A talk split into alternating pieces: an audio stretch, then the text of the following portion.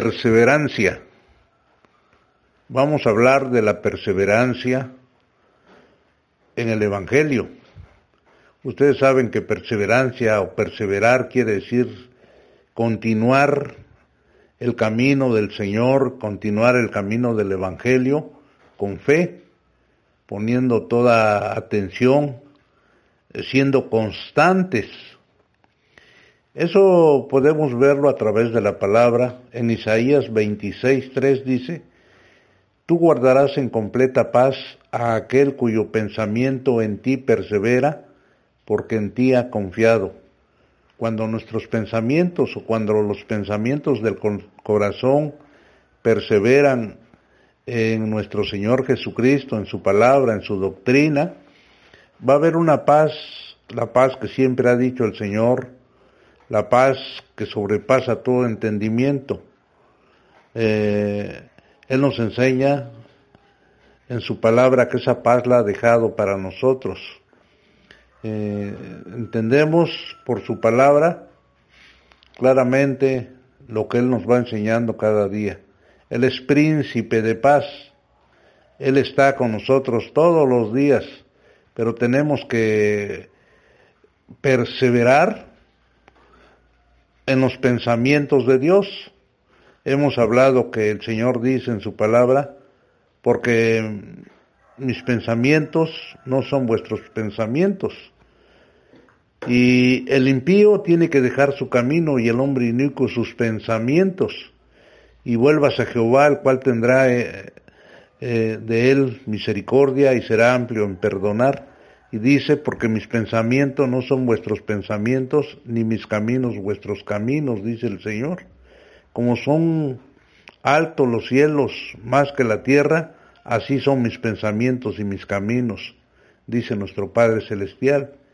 Pero Él va a guardar en completa paz a cada uno de aquellos cuyo pensamiento en Él persevera, porque allí ha puesto su confianza y por tanto Él va a estar seguro. Él dice, mi paz les dejo, mi paz les doy.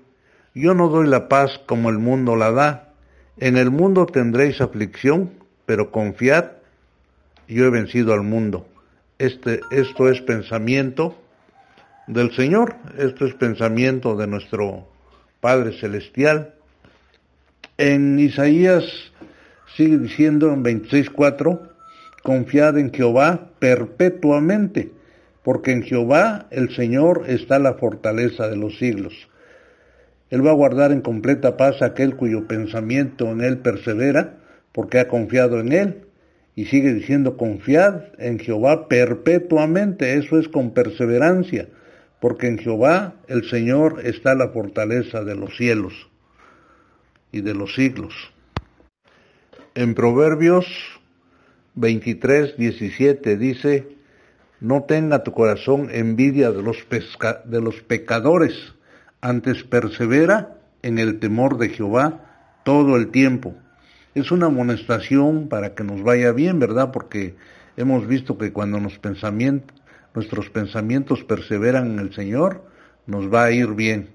En Lucas 8:15 dice, mas la que cayó en buena tierra, estos son los que con, con corazón bueno y recto retienen la palabra oída y dan fruto con perseverancia. Eso hemos aprendido en la parábola del sembrador, que el propósito de Dios es que llevemos vida y la llevemos en abundancia. Y esa vida eh, en abundancia es la misma vida de Dios en nosotros.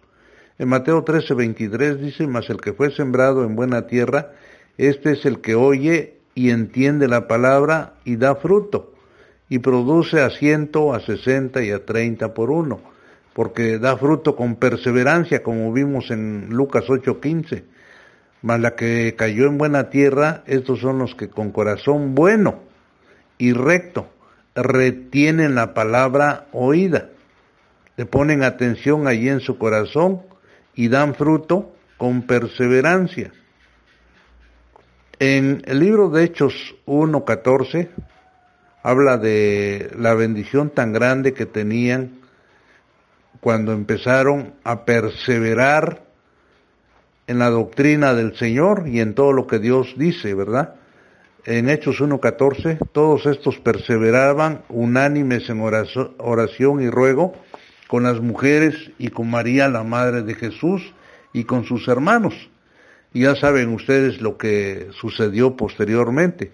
Cuando llegó el día del Pentecostés estaban todos unánimes juntos y de repente vino del cielo como un estruendo de un viento recio que soplaba, el cual llenó todo el templo, todo el lugar donde estaban, y se les aparecieron como lenguas de fuego asentándose sobre cada uno de ellos, y viene el derramamiento del Espíritu Santo precisamente por esa perseverancia, por esa constancia de que estaban perseverando unánimes en oración y ruego, y todos mujeres y con María la Madre de Jesús y con sus hermanos, dice. Y ahorita es la iglesia que tiene que perseverar unánime en oración y en ruego y en petición al Señor de que Dios nos vaya guiando y precisamente en estos momentos más difíciles que hay y que están sucediendo y van a suceder cosas, pues, contratiempos, cosas adversas, pero de las cuales Dios nos librará si busca, lo buscamos con perseverancia, porque Él va a guardar en completa paz aquel cuyo pensamiento en Él persevera. persevera. En Hechos 2.14 dice, y perseveraban en la doctrina de los apóstoles. Por eso hemos tenido mucho cuidado de esa doctrina, de que no nos vamos a desviar ni a derecha ni a izquierda, sino que vamos a perseverar en esa doctrina, en la sana doctrina de los apóstoles, en la comunión unos con otros, en el partimiento del pan y en las oraciones. Y el resultado va a ser el versículo 43, dice que Hechos 2.43, y sobrevino temor a toda persona, y muchas maravillas y señales eran hechas por los apóstoles. Y todos los que habían creído estaban juntos y tenían en común todas las cosas, y vendían sus propiedades y sus bienes y los repartían a todos según la necesidad de cada uno. Ahorita hay algunas sectas religiosas que están invitando a la gente para que les entreguen sus propiedades, sus bienes y todo según para servir en el Evangelio. Pero la realidad es que lo, lo agarran para ellos, porque no ha habido un derramamiento del Espíritu como Dios ha querido hacerlo y que la gloria postrera sea mayor que la primera. Ahí no había ningún problema porque ya estaban juntos, tenían en común todas las cosas, no había envidia, no había eh, no había lo terrenal en el corazón de ellos porque estaban saturados, llenos del Espíritu Santo.